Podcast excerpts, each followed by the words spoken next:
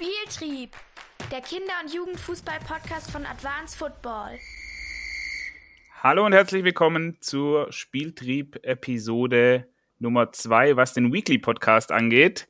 Sakko ist auch wieder mit dabei. Schön, dass du da bist. Bevor wir inhaltlich einsteigen, einmal kurz der Hinweis an alle Hörerinnen und Hörer bitte bewertet uns bei Apple Podcast und bei Spotify, dass noch viel mehr Trainerinnen und Spielerinnen und äh, Jugendleiter und Jugendleiterinnen uns hören können. Also einmal bitte bei Apple Podcast einen Kommentar da lassen und einmal bei Spotify eine Bewertung. Das würde uns wahnsinnig helfen. Und jetzt, Sakko, lass uns gerne einsteigen in dein Thema. Sehr gern, Josh. Ich bin heute etwas äh, müde. Ich bin nämlich erst recht spät gestern äh, nach Hause gekommen von einem Workshop, auf dem ich war bei Rot-Weiß Essen. Ähm, dazu berichte ich auch nochmal bei meinem LinkedIn-Profil, wenn es interessiert.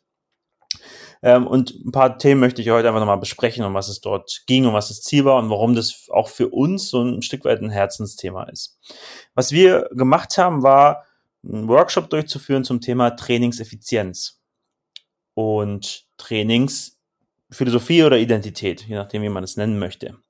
Um was geht's da? Beim Thema Trainingseffizienz, da hatten wir mit Christian Flütmann, das Leiter des NLZs, der hat auch die, die Beiträge von mir bei, bei LinkedIn zu dem Bereich gelesen. Wir haben öfter dazu telefoniert. Und so kam die Idee dann auch gemeinsam auf, zu sagen, hey, das wäre vielleicht interessant für die Trainer, da was mitzubekommen. Denn wenn wir uns so die Zeit, die ein Nachwuchsspieler im Leistungszentrum äh, verbringt, anschauen, dann haben wir auf der einen Seite die Trainingsmaßnahmen und auf der anderen Seite die Wettkampfmaßnahmen.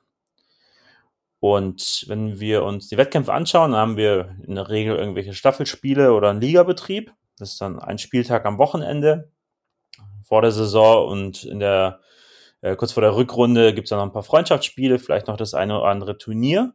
Und das war es dann an, an Wettkampfmaßnahmen.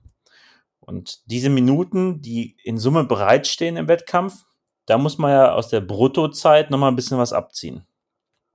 Denn die Netto-Spielzeit bei so einem Hallenturnier oder Futsalturnier äh, ist halt vielleicht nicht immer auch die, die Netto-Spielzeit.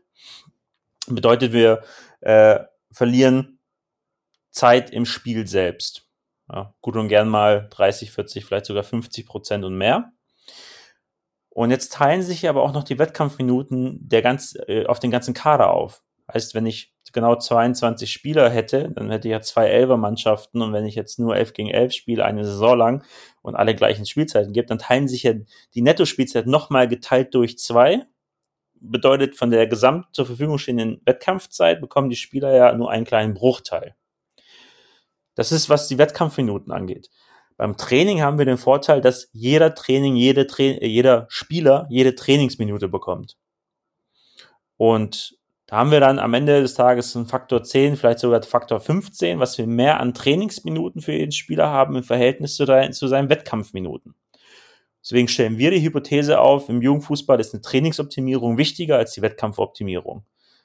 Jugendfußball hier bezieht sich in dem Fall auf den Leistungsbereich. Äh, diese ähm, Änderung der Wettkampfformate im Breitensport mit der Idee, dass das ähm, eine Veränderung auch im Trainingsbetrieb erzielt, die erschließt sich mir durchaus.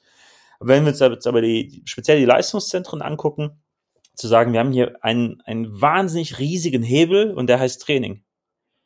Weil die meisten Minuten, die der Spieler oder die Spielerin bei mir im Verein ist, auf diesem Niveau, ist normal im Trainingsbetrieb. So, und jetzt habe ich da alle Spieler zur Verfügung. Wenn wir uns unsere Trainingsanalysen anschauen, dann haben wir aber auch wieder ein Verhältnis von ähm, Bruttotrainingszeit, die typischerweise bei 90 Minuten liegt für so eine Trainingseinheit, im Verhältnis zur Netto-Trainingszeit. Und unsere Analysen ergeben ja, dass so roundabout ein Drittel der Trainingszeit auch individuelle Aktivitätszeit ist. Das bedeutet, wir ziehen sowas ab wie, ähm, wir haben zu spät mit dem Training angefangen, wir mussten ein paar Minuten früher aufhören, weil die nächste Mannschaft schon auf den Platz kommt. Ähm, die Trinkpausenzeiten, die Standzeiten zwischen den Übungen, die Standzeiten, die durch ein Mannschaftscoaching entstehen, durch so Start-Stopp-Themen. Ähm, und die, die äh, Transition, also das Bewegen von einer Übung zur nächsten Übung, bis wir dann weitermachen, die Übungserklärung als solche, das alles ziehen wir von der Brutto-Trainingszeit ab und haben dann eine Netto-Trainingszeit als Mannschaft. Und die wird dann eben nochmal unterbrochen durch individuelle Standzeiten, die entstehen, weil ich den Ball vorbeigeschossen habe, wir zu wenig Bälle haben, ich muss warten, bis ich den nächsten Ball bekomme oder ich muss den holen, das ziehen wir alles nochmal ab. Und das ist für uns dieses Verhältnis von, was ist die Bruttotrainingszeit, das, was uns eigentlich zur Verfügung steht, zu, was ist die individuelle Trainingszeit für den Spieler. Dieses Verhältnis, das nennen wir Trainingseffizienz. Und was hat das jetzt mit äh, Rot-Weiß Essen zu tun? Was hat den Christian da besonders interessiert oder wie seid ihr da im Workshop vorgegangen? Äh, ich meine, es ist ähm, ein, also ein Kampf wäre letztendlich gegeneinander. Äh, wir haben die Ligen, wo wir als Mannschaft gegeneinander spielen. Wir versuchen besser zu sein als der Gegner. Wir versuchen ja diese Spiele zu gewinnen. Das ist ja irgendwie dann der Sinn des Spiels selbst. Und am Ende ja auch bessere Arbeit zu machen als die anderen Vereine. Und für, für Christian hat sich dann in dem Gespräch mit uns nochmal ergeben, das ist ein Hebel, wo wir bessere Arbeit machen können als die anderen Vereine, die vielleicht auch mehr Budget zur Verfügung haben als wir. Ja, jetzt ist ja Essen in einer Region, wo einige Vereine drumherum noch liegen, ähm, auch Erstliga-NLZs und äh, mit deutlich größerem Budget. Heißt, ich muss ja gucken, wo kann potenziell mein Wettbewerbsvorteil entstehen. Und das war dann recht schnell klar aus den Gesprächen. Trainingsoptimierung ist eine Möglichkeit, dass ich den anderen dann da voraus bin. Wenn wir, wir hatten ja gestern im Rahmen des Workshops nämlich dann auch das Rechenbeispiel, ähm, wenn wir nur ein paar Minuten optimieren, die Trainingszeit, also den Spielern ein paar Minuten mehr Training geben und dadurch 30, 40 Ballaktionen vielleicht in jedem äh, Training mehr, mehr Entscheidungen zur Verfügung stellen, vielleicht auch im Sinne der Spielphilosophie mehr, äh, mehr Sprints, höhere Laufintensität in jedem Training, nur einen kleinen Prozentsatz dann bedeutet es über die Halbwertszeit, die der Spieler da ist und weil er so oft da ist, dass er, wenn er irgendwie sieben, acht Jahre im NLZ durchläuft, dass er ein Jahr mehr Training bekommt als sein Pendant, das quasi immer noch relativ ineffizient trainiert. Heißt, wir können ein Jahr Ausbildung rausholen, indem wir in jedem Training fünf bis sechs Minuten bessere Arbeit machen. Das ist dieser riesengroße Hebel, der dann am Ende des Tages auch für den Christian so interessant war zu sagen, lass uns das Thema angehen, lass uns gucken, dass wir 20, 30 Prozent besser arbeiten im Trainingsbetrieb als bisher, weil das ein unterrepräsentierter Bereich ist, auch in der Wahrnehmung. Ja, man redet oft über Scouting, oft über Wettkampfmaßnahmen, wie strukturieren wir Ligen. Ähm, und dann wiederum organisatorisch geht es oft darum, wie können wir noch mehr Trainingseinheiten in die Kalender der, der, der Kids packen? Wie schaffen wir es, dass wir äh, noch öfter die bei uns auf der Anlage haben ähm, und können wir Nachhilfelehrer noch einstellen und all das. Dabei fragt man sich zu selten, was passiert eigentlich in den Trainingseinheiten? Was passiert in den Minuten, die wir sowieso schon auf dem Platz sind? Und gestern war eben auch unter anderem ein Ergebnis, wir brauchen nicht noch mehr Training, wir brauchen besseres Training. Und das haben die, die Trainer im Rahmen der, der Gruppenarbeiten auch wahnsinnig gut herausgearbeitet. Die, die Stimmung war unfassbar positiv. Die Leute waren sehr offen von Anfang an und das haben dann am Ende auch die Ergebnisse gezeigt. Und dann ist jetzt der nächste Schritt, was das angeht. Die, die nehmen das mit ins Training oder gibt es dann da jetzt nochmal ein paar Workshop-Runden? Wie ist da genau der Ablauf? Genau, also wir haben jetzt für, für gestern ähm, eigentlich zwei Ergebnisse äh, mal festgehalten. Das eine war, ähm, wir haben es Werkzeugkasten Trainingseffizienz genannt. Also was sind einfache Hilfsmittel, Tools und Hacks quasi, um das Training effizienter zu machen? Es sind ein paar Sachen, an die, äh, für die sich die Trainer sensibilisieren müssen und aber auch, wo der Verein organisationsseitig helfen muss. Ja, ein Klassiker ist ja so was wie Platzbelegung. Also wie können wir das optimieren im Sinne der, der Trainingsoptimierung auch. Ähm, das war der eine Bereich. Also wie können wir das Training effizienter machen? Dafür haben wir einen Werkzeugkasten definiert mit ganz klaren Punkten für jeden Trainer gleich, transparent äh, und auch bewertbar, ob es umgesetzt wird oder nicht. Der andere Bereich ist, wir haben uns über Trainingsidentität unterhalten. Ähm, also wir haben gesagt, hey, für was steht denn eigentlich Barcelona im Training? Was glaubt ihr? Und dann kommt sofort eine Antwort. Für was steht vielleicht Ajax Amsterdam im Training. Da kommt dann sofort eine Antwort. Für was steht RB Leipzig im Training? Da kommt sofort eine Antwort. Und da war dann die Frage, okay, ist es hier auch so glasklar, für was man steht bei RWE? Und das haben wir herausgearbeitet. dass diese Antwort auf diese Frage, für was stehen wir eigentlich, woran erkennt jemand unser Training und wie kann man das differenzieren von anderen Trainingseinheiten, dass wir für uns diese Identität auch schaffen, die von den Trainern vorgelebt wird, die von den Eltern verstanden wird, die und sich dann auf die Spieler überträgt. Und das war der zweite große Block. Und für beides, um auf deine Frage nochmal jetzt zurückzukommen, äh, soll jetzt Follow-up stattfinden, wo es darum geht, dass äh, vor allem sie selbst ähm, sich auch daran erinnern, reflektieren äh, und wir, wenn, dann punktuell noch mit reingehen, um, um so das Thema Learnings anzugehen. Ähm, aber jetzt gilt quasi erstmal die, die Arbeit bei den, bei den Trainern selbst und bei der sportlichen Leitung um Christian, zu sagen, hey, okay, wir schaffen es jetzt, diese Punkte zu implementieren, die wir definiert haben und setzen dann im nächsten Schritt noch einen drauf, indem wir das weiter verfeinern. Christian hat es ganz gut gesagt, von einer Philosophie, die vielleicht äh, allumfassender ist, sind wir noch entfernt. Das war jetzt ein erster Schritt in diese Richtung zur Definition.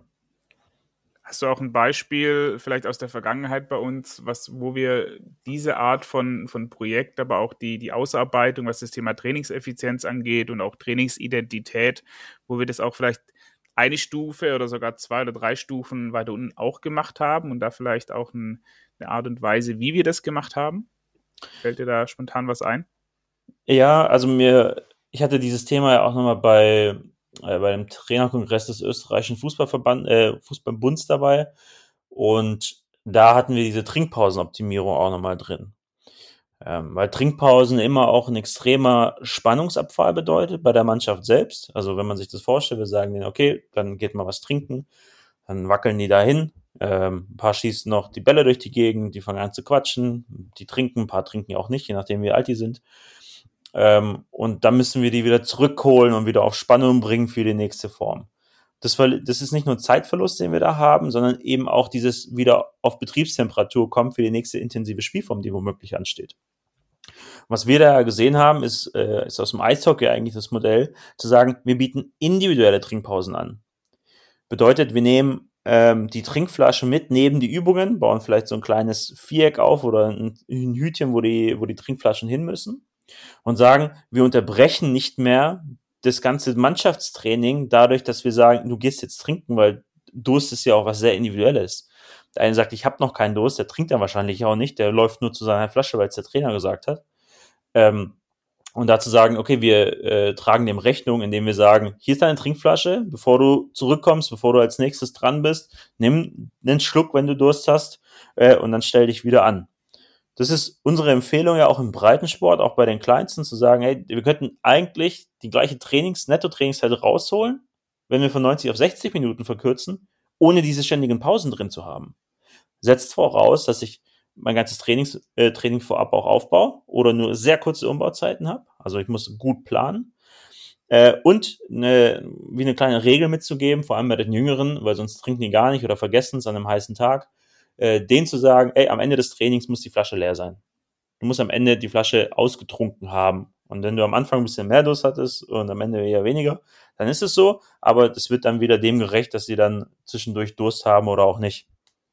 Für alle, die da nochmal ein bisschen tiefer reingehen möchten, jetzt speziell in das Trinkpausenthema, wir haben dazu auch mal einen Podcast gemacht vor einiger Zeit, den verlinke ich in die Show Notes. Und wer dann noch Lust hat, nochmal tiefer in das Thema Trainingseffizienz reinzugehen, oder auch Trainingsidentität. Da verlinke ich mal beide Webinare, die wir dazu gemacht haben auf der Plattform. Da gab es nämlich auch während der Corona-Zeit schon dies, das ein oder andere äh, Video von uns dazu. Könnt ihr euch gerne mal in Ruhe anschauen. Sako, dann lass uns mal rüberwechseln in unsere jetzt schon allseits beliebte Kategorie, neue Kategorie, Neues von der Basis. Ich habe dieses Mal zwei Sachen mitgebracht. So, und zwar einmal eine, einen kleinen Hack, so wie du es letztes Mal genannt hast, und ein, einmal zum, oder zum zweiten eine Frage. Ich würde gerne mit dem Hack anfangen. Und zwar sind wir da drauf gekommen bei einem Verein, selbst als wir noch in Mannheim gewohnt haben, tatsächlich, ähm, beide. Und die sind damals auf die Idee gekommen, den Kindern nochmal eine Möglichkeit zu geben, auf dem Vereinsgelände Sport zu treiben und auch eine Art von Training beziehungsweise Spiel zu machen. Denn ganz oft die Herausforderung für Vereine ist so, die Eltern sagen, ja, wir hätten gern eigentlich noch mal ein bisschen mehr Training und die Kinder sowieso, die wollen ja eh mal kicken. Nur der Verein hat nicht die Möglichkeit, so viele Trainer zu stellen. Ja, es ist schon oftmals äh, schwer genug, irgendwie einen Trainer für eine F-Jugend zu, zu stellen oder sogar zwei Trainer für eine E-Jugend. Und eine wunderbare Idee, die wir da dann mitbekommen haben, die auch super simpel ist, ist so dieses Thema offenes Training oder noch besser offenes Spielen. Was hat dieser Verein gemacht? Die haben einfach freitags ab 16 Uhr, die hatten zwei Kunstrasen, die nebeneinander lagen, das war auch äh, nochmal ganz förderlich. Die haben ab Freitag 16 Uhr haben die einfach vier, fünf oder sechs Tore aufgestellt, beziehungsweise Felder aufgebaut und haben die Kinder frei kicken lassen. Und dann war es völlig egal, ob das jetzt jemand aus der F-Jugend war, der da gekommen ist, aus der E-Jugend oder aus der D-Jugend. Jeder aus dem Verein, der kommen wollte, konnte da ab 16 Uhr hin. Und es wurden unterschiedliche Mannschaften gemacht. Ja, wird da immer viel vom Straßenfußball gesprochen. Die haben es dann tatsächlich so umgesetzt, nämlich egal mit wem du jetzt zusammenkickst, du kickst da mal eine Viertelstunde, 20 Minuten, dann wird wieder durchrotiert. Und betreut hat das Ganze dann jede Woche aufs Neue ein Elternteil weil es gab auch keine Schiedsrichter auf den Feldern, es gab auch niemand, der irgendwie Leibchen verteilt hat oder sonst irgendwas, sondern es wurde immer alles selbst organisiert. Das Einzige, was man gebraucht hat, war eine Mama oder ein Papa, der von 16 bis 17.30, 18 Uhr auf diesem Gelände saß, äh, rumsaß, irgendwie da rumstand und ein bisschen aufgepasst hat, dass die Tore nicht umfallen. Und das war die Lösung für nochmal 90 Minuten, zwei Stunden mehr Spielzeit auf dem Gelände und nochmal ein Bewegungsangebot für, für Kinder dein Take dazu? Was, was, äh, was fällt dir zu diesem Thema ein, nochmal ein offenes Training oder ein offenes Spiel zu machen? Ja, finde ich geil. Ähm, man, man fragt sich ja sowieso, warum diese ganzen Plätze immer abgeschlossen sind. Da ist der Zaun drumrum, da ist ein Schloss davor. Dann sind es irgendwelche versicherungstechnischen Themen, weil man das abschließen muss, weil sonst, wenn sich da ein Kind verletzt, ist die Frage, wer ist jetzt schuld? Ähm, das ist alles ziemlich beschissen dafür, dass da äh, viel Geld reinfließt in den Bau dieser Anlagen, also in diese neuen Kunstrasenplätze und in die Renovierung der, äh, der Rasenplätze oder so ein Multicourt. Ähm, das wird dann bereitgestellt, auch ja oft von der, von der Gemeinde gefördert. Und dann biete ich aber wiederum auf der anderen Seite nicht die Möglichkeit, dass es auch genutzt wird, sondern es ist ja nur noch im Trainingsbetrieb machbar. Und es ist so schade, weil diese Plätze einfach 80 Prozent des Tages dann unbenutzt da liegen. Und das finde ich ist eine super Möglichkeit zu sagen, wir schaffen einen Kontaktpunkt mehr der, der, der Jugendlichen und der Kinder zu unserem Verein, indem wir das öffnen. Und ich habe hier mein, äh, quasi meinen Verein hier ums Eck. Bei der ist es der erste Club, wo ich, wenn ich da vorbeilaufe oder vorbeifahre, sehe, dass da Kids auf der Anlage sind ähm, und aufs Tor schießen, ein paar sitzen dann im Sommer einfach auf dem Boden rum und, und quatschen halt miteinander, aber der, der gemeinsame Treffpunkt ist halt dann das Sportgelände. Und das finde ich extrem wertvoll, weil daraus der Schritt zum Sport wieder kleiner ist und der Schritt zum Verein wieder kleiner ist. Und das finde ich genau das Richtige. Von daher finde ich so eine Maßnahme, die am Ende des Tages ja keinen Cent kostet ähm, und wo ich auch kein qualifiziertes Personal für brauche, sondern nur jemanden, der guckt, dass da wenn da was passiert, dass jemand da ist, das, das reicht ja schon. Ähm, wenn du sagst, der Straßenfußballgedanke kommt da noch dazu, ähm, der irgendwie oft in aller Munde ist. Ähm, die Kids werden aber auch weniger von den Eltern rausgelassen. Ich meine, diese Bewegungsstudien zeigen ja auch, dass sie weniger in der Freizeit aktiv sind, äh, sie weniger Meter zurücklegen, weniger Bewegungszeit unangeleitet haben als, als früher. Das ist so. Heißt, dass ich glaube, dass Sportvereine diesen Schritt gehen können, zu sagen, wie schaffen wir es, dass wir da wieder eine positive Entwicklung haben? Und dafür müssen wir Räume schaffen, in denen Bewegung stattfinden kann, so dass die Eltern auch ein gutes Gefühl haben. Weil ich mal vielleicht mein Kind nicht äh, neben der Bundesstraße mit dem Ball kicken lasse, weil ich dann ein ungutes Gefühl habe. Und wenn ich sage, gut, der ist da auf dem Sportgelände und da ist noch jemand da, dann ist das, was ich sich als sehr angenehm empfinde.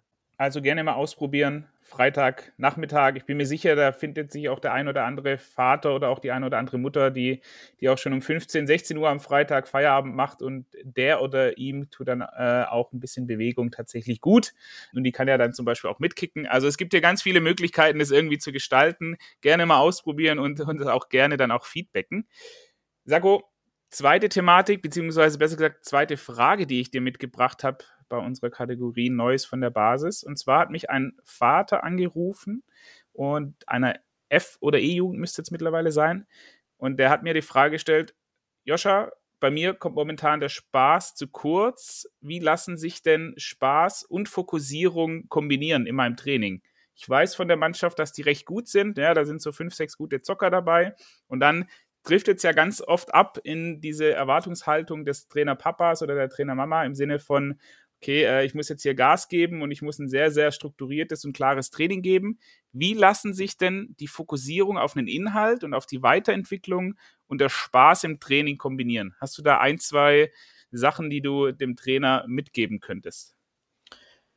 Was, was wir generell, auch wenn man sich die, die ganzen Trainingsformen von uns auf der Plattform anschaut, versuchen, ist ja eine Trainingsform immer so anzuleiten, dass es heißt, okay, die Aufgabe ist oder das Ziel ist. Das ist ja für uns immer so der wichtigste Punkt, damit die, die Kids, die in die Form reinstarten, wissen, um was es hier geht. Wir haben nämlich das Problem, wenn wir immer was Isoliertes anbieten, dass es dann, der, also der, der, das Mittel wird zum Zweck. Also diese Trainingsform ist dann, wir spielen die, damit wir die spielen. Und wenn ich eine Passform anbiete, dann biete ich die Passform an äh, und ich trainiere scheinbar mein Passspiel in dem Moment. Ähm, aber ich kann kein richtiges Ziel formulieren für die, für die Kids. Und nach sowas ächzen die ja. Deswegen sind ja Kinder dann oft in den jüngeren Altersstufen vielleicht auch weiter als andere, weil sie von sich aus gerne die Challenge suchen und dann gerne rausgehen und gern gegen andere zocken und mit den Geschwisterkindern oder den Nachbarskindern oder was halt spielen, um auch zu gewinnen. So, jetzt bieten wir ja deswegen Formen an, wo wir diesen Grundmechanismus, dass ich will dieses Spiel gewinnen und ich will diese Aufgabe lösen, die mir der Trainer stellt. Bedeutet, anstatt diese Passform anzubieten, spiele ich vielleicht eine, eine Überzahlform äh, mit irgendeiner Dribbellinie oder einer Passlinie oder beidem, äh, wie unser 2 gegen 1 auf 2 gegen 1 beispielsweise, und sage, okay, die Aufgabe ist es, dass ihr zwei in dieser ersten Zone gegen den einen über die Linie kommt und in der zweiten dann ein Tor macht äh, im 2 gegen 1. Und dadurch habe ich die gleichen Elemente als Schwerpunkte drin. Für die Kids ist aber die Aufgabe ganz klar, ich habe dieses Ziel und bewege mich in diesem Rahmen, den mir der Trainer durch seine Trainingsform vorgibt. Kann das mit so einem Brettspiel vergleichen eigentlich. Also in einem Brettspiel erkläre ich ja auch, was sind die Regeln für dieses Spiel, was passiert, wenn ich was tue.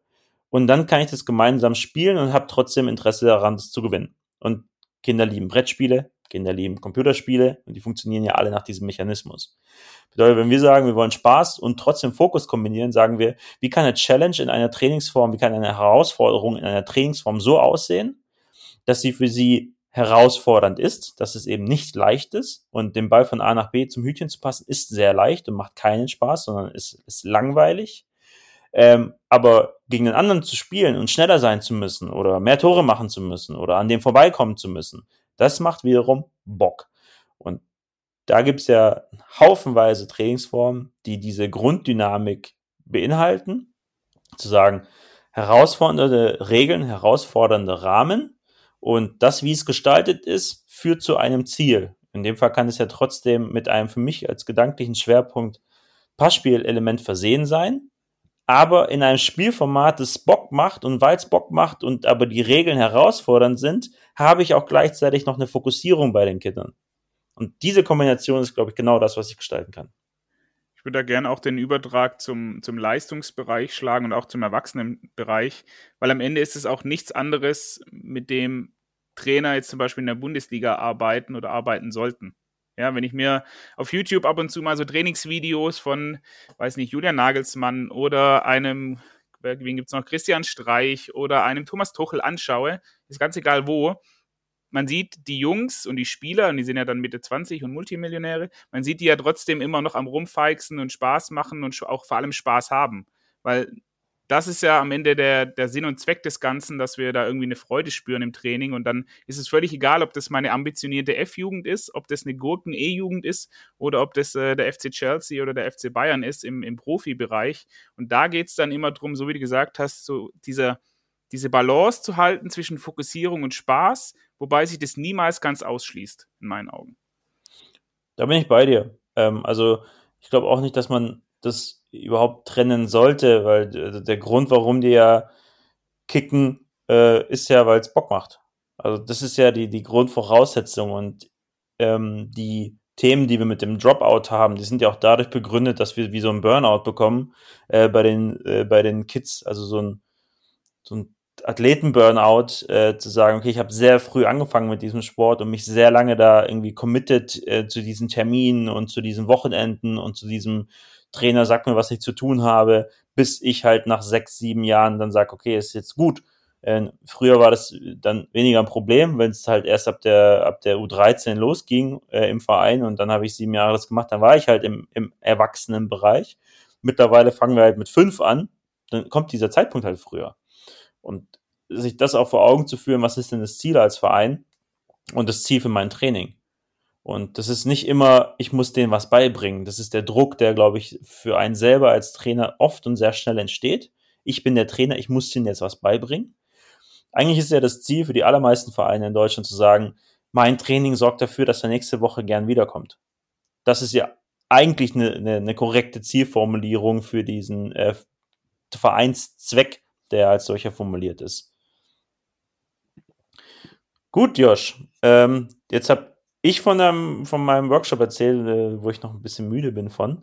Äh, was hast denn du mitgebracht an Themen? Genau, mein Thema ist ein, ein Satz, den ich gelesen hatte jetzt im Laufe der letzten Woche und der mich zum, zum Nachdenken angeregt hat. Und zwar ist es Big Ideas in Simple Pictures, was so viel heißt wie große Ideen in einfachen Bildern, beziehungsweise man könnte es auch anders übersetzen, in kleinen Schritten. Und ich habe drei Beispiele mitgebracht, wie ich das gerne mal runterbrechen möchte, auch für den einzelnen Verein, sowohl für den Breitensport als auch für den, für den Leistungssport. Und zwar, wenn wir Projekte mit Vereinen haben, das ist völlig egal, ob das jetzt Bundesliga oder ob das Kreisliga C-Verein ist, es wird immer in sehr, sehr großen Bildern und in sehr, sehr großen Zeitabständen gedacht, wenn es darum geht, eine neue Spielidee zu implementieren, wenn es darum geht, die Jugendabteilung neu aufzustellen für die, für die Zukunft. Und ich setze die gewagte These oder ich stelle die gewagte These in den Raum, dass 95 Prozent aller deutschen Fußballvereine ein Jugendkonzept irgendwo in der Schublade haben. Und Sako, kannst du mir sagen, was das größte Problem dieser, dieser Karteileichen bzw. Jugendkonzepte ist in der Regel?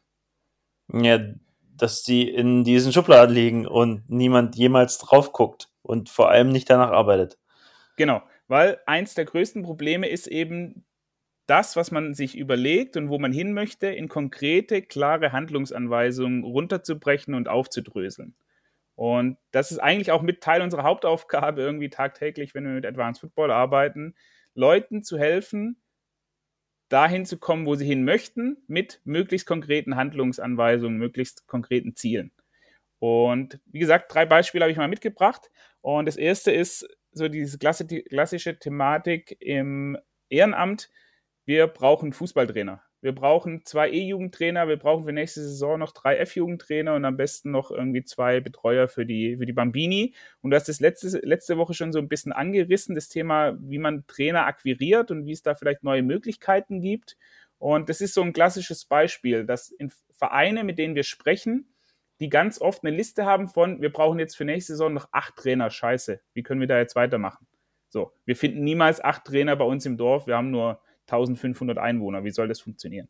So. Und da wird dann nicht gedacht in, okay, wie wäre es denn, wenn wir einfach nur einen Betreuer für einen Dienstag in der Woche haben oder einen Co-Trainer für einen Mittwoch in der Woche und uns dann peu à peu steigern, was diese Traineranzahl angeht. Es wird also immer im großen Bild gedacht, wir brauchen acht Trainer oder Trainerinnen und es wird nicht daran gedacht, für einzelne Bereiche, für klar abgesteckte Bereiche einzelne Leute zu, zu fragen und auch zu akquirieren. Das kann dann mal ein A-Jugendlicher sein, das kann mal ein B-Jugendlicher sein, der einfach nur für 90 Minuten alle zwei Wochen oder einmal die Woche tatsächlich dann da ist und mir hilft als Trainer beziehungsweise als Jugendleiter hilft, meine Jugendarbeit weiter nach vorne zu treiben.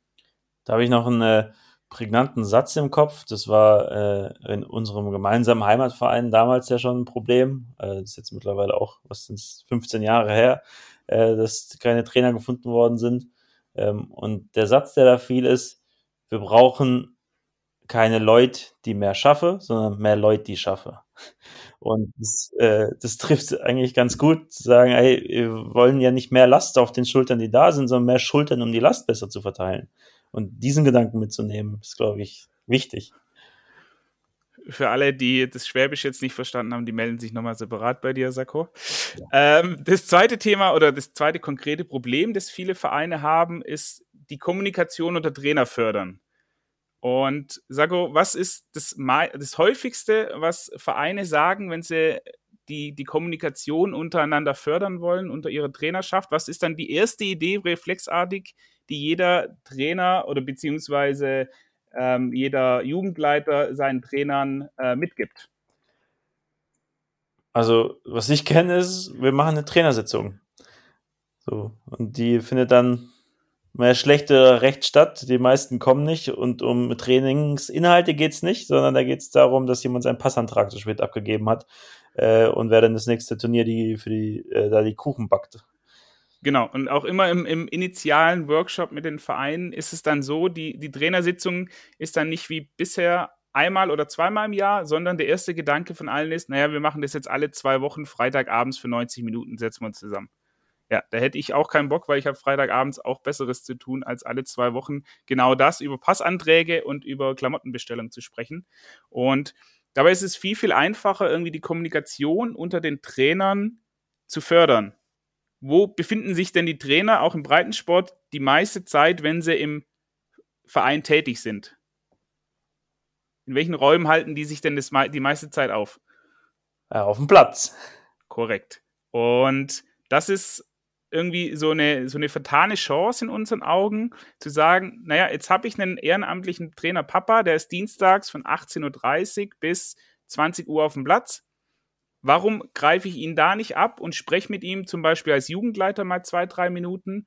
Oder ich schaffe sogar, einzelne Mannschaften miteinander zu verbinden, indem sie parallel trainieren oder leicht versetzt, sodass der F-Jugendtrainer mal noch am Ende zehn Minuten bei der E-Jugend zugucken kann. Oder der D-Jugendtrainer bei der C-Jugend mal für ein paar Minuten. Oder alle zusammen, weil sie nacheinander trainiert haben oder zeitgleich bei der ersten Mannschaft mal zehn Minuten dazu gucken und einfach nur über ein Fangspiel oder ein Abschlussspiel oder eine 1 gegen 1 Form sprechen. Das auch, wenn wir uns die, die Priorisierung anschauen, das ist, finde ich, auch immer ganz interessant. Ähm, wenn wir, wenn sich Jugendleiter bei uns melden, wo es um Projekte geht, um, um Trainermappen oder auch um die Lernplattform, ähm, dann sind es ganz oft, die Trigger sind eigentlich sportlicher Natur. Zu sagen, wir tun uns schwer, neue Trainer zu finden, äh, weil die sagen, das überfordert sie, sie wissen nicht, was sie machen sollen, sie haben dafür keine Zeit. Ähm, sie wollen manchmal die Spielklassen erhöhen, um die Attraktivität für Spieler zu, zu verbessern. Ähm, das sind so mit die, die häufigsten Punkte, warum äh, Jugendleiter auf uns ja zukommen. Wenn wir dann fragen, okay, wie viele Stunden investierst du denn aktuell in dein Ehrenamt?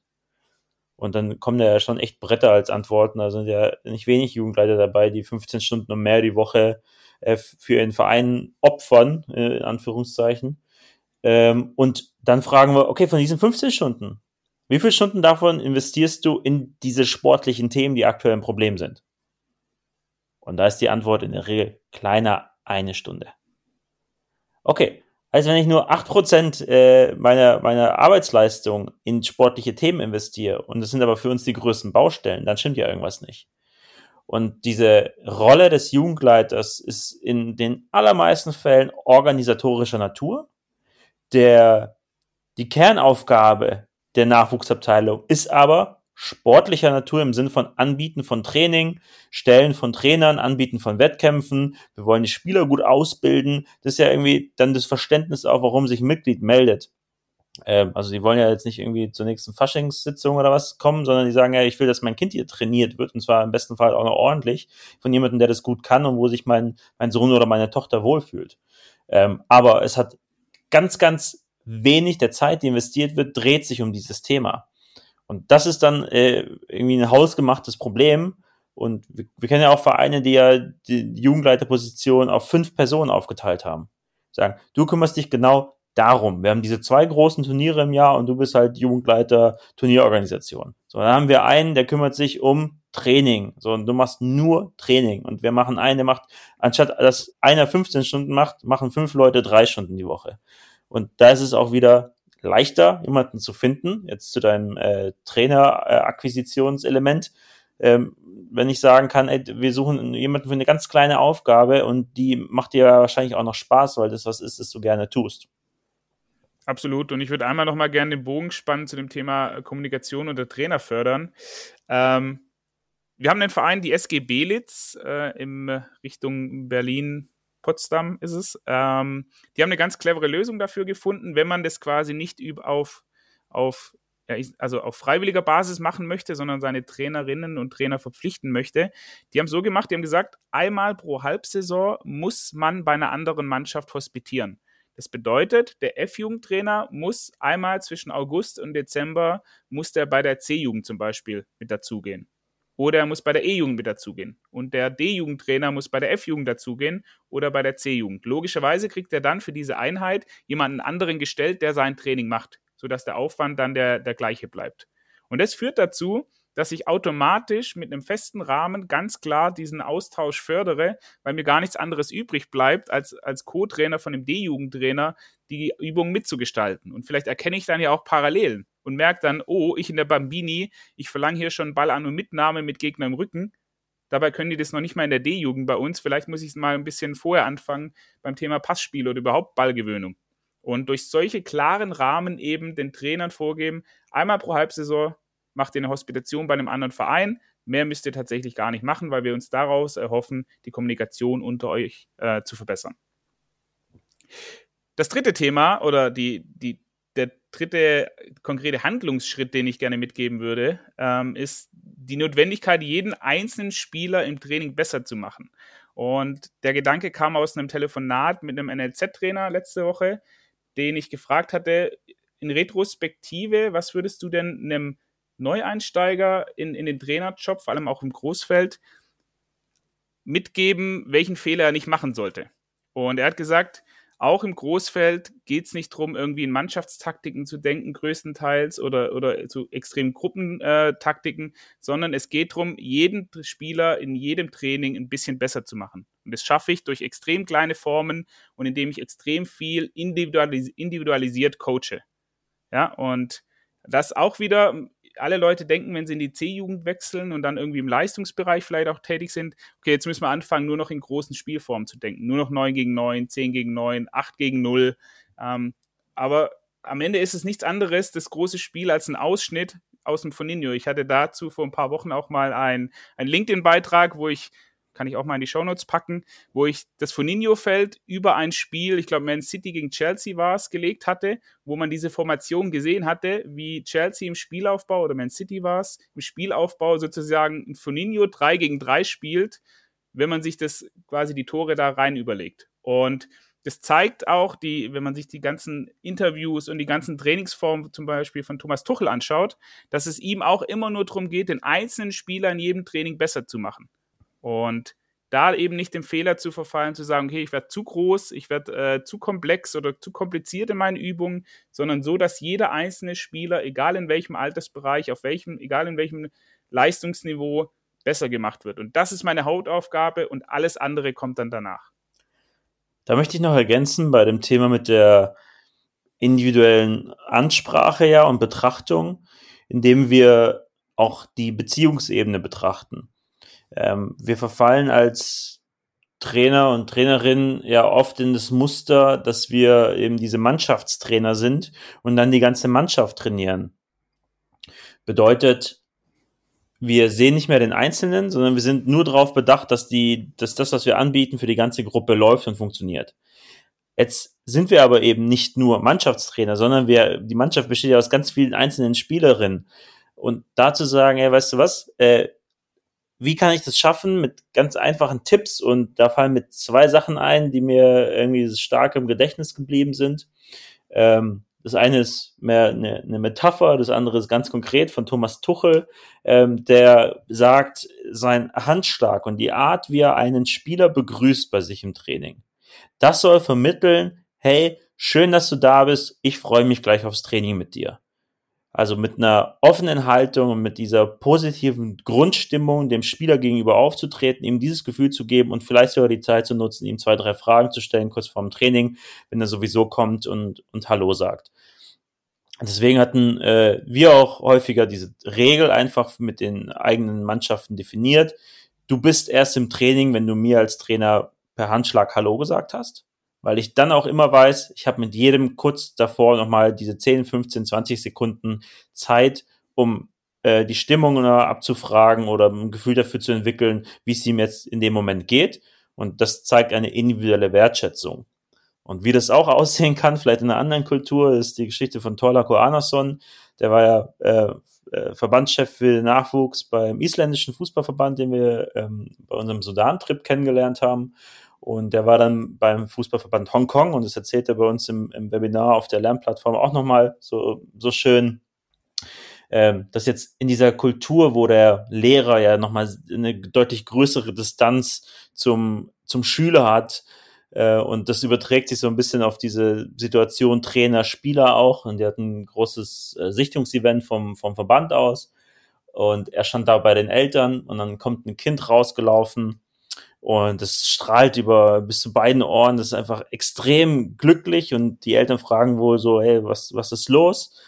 Und das Kind sagt, the coach knows my name, the coach knows my name. So, der Trainer weiß, wie ich heiße, der weiß, wie ich heiße, der hat mich bei Namen genannt. Und das war für dieses Kind in dieser Kultur so ein, eine positive Wertschätzung. So, ich bin nicht ein, ein Spieler von dieser Mannschaft, sondern ich bin ich selbst auch und der Trainer hat mich als, als individuelle Persönlichkeit wahrgenommen. Und das kann ich, glaube ich, sehr gut auch übernehmen in den Übertrag zur Ansprache ähm, bei den Spielern selbst auf dem Platz ähm, im Coaching diese Vier-Augen-Gespräche viel häufiger zu nutzen, weil ich viel besseres Feedback bekomme. Hat der Spieler verstanden, was ich ihm sagen möchte? Wie kommt es bei ihm an? Ähm, auch mit, mit Querulanten. Also wir haben ja oft das Thema, so was mache ich? Ich habe immer einen oder zwei dabei, die halt Quatsch machen. Äh, sag ich, dann sprech mit denen unter vier Augen. Weil wenn sie dann der Clown sind vor der Gruppe und du ihn vor der Gruppe jedes Mal anmachst, dann hat er noch mehr das Bedürfnis danach äh, zu zeigen, wie egal ihm das ist, was du da jetzt gesagt hast. Und ein Vier-Augen-Gespräch hat immer eine viel höhere Intensität. Deswegen diese Möglichkeit zu nutzen, das individueller zu gestalten, im Coaching, in der Ansprache, das schafft Wertschätzung, das schafft eine bessere Beziehung zu, zu jedem einzelnen Spieler oder zur Spielerin und kann am Ende nur äh, positiv sein ähm, für alle Bereiche. Für die Freude, die ich verspüre, für die Möglichkeiten, Inhalte anzubringen, für die Akzeptanz, ähm, auch seitens der Spieler für meine Coaching-Hinweise. Von daher ähm, der große Appell, äh, auch den einzelnen Spieler und die einzelne Spielerin zu betrachten. Ja, ja, schon. Ich würde sagen, damit haben wir dann die zweite Folge im Kasten. Ähm, coole Sache, geile Themen, glaube ich, die, also ich fand es äh, sehr schön, welche, welche Punkte du da jetzt mal mitgebracht hast. Unser Austausch im Vorfeld ist sehr bewusst schlank gehalten, damit wir uns gegenseitig vielleicht ab und zu mal überraschen mit Inhalten. Von daher, ich freue mich schon auf nächste Woche und allen anderen bis dahin, schöne Restwoche. Macht's gut, ciao, ciao.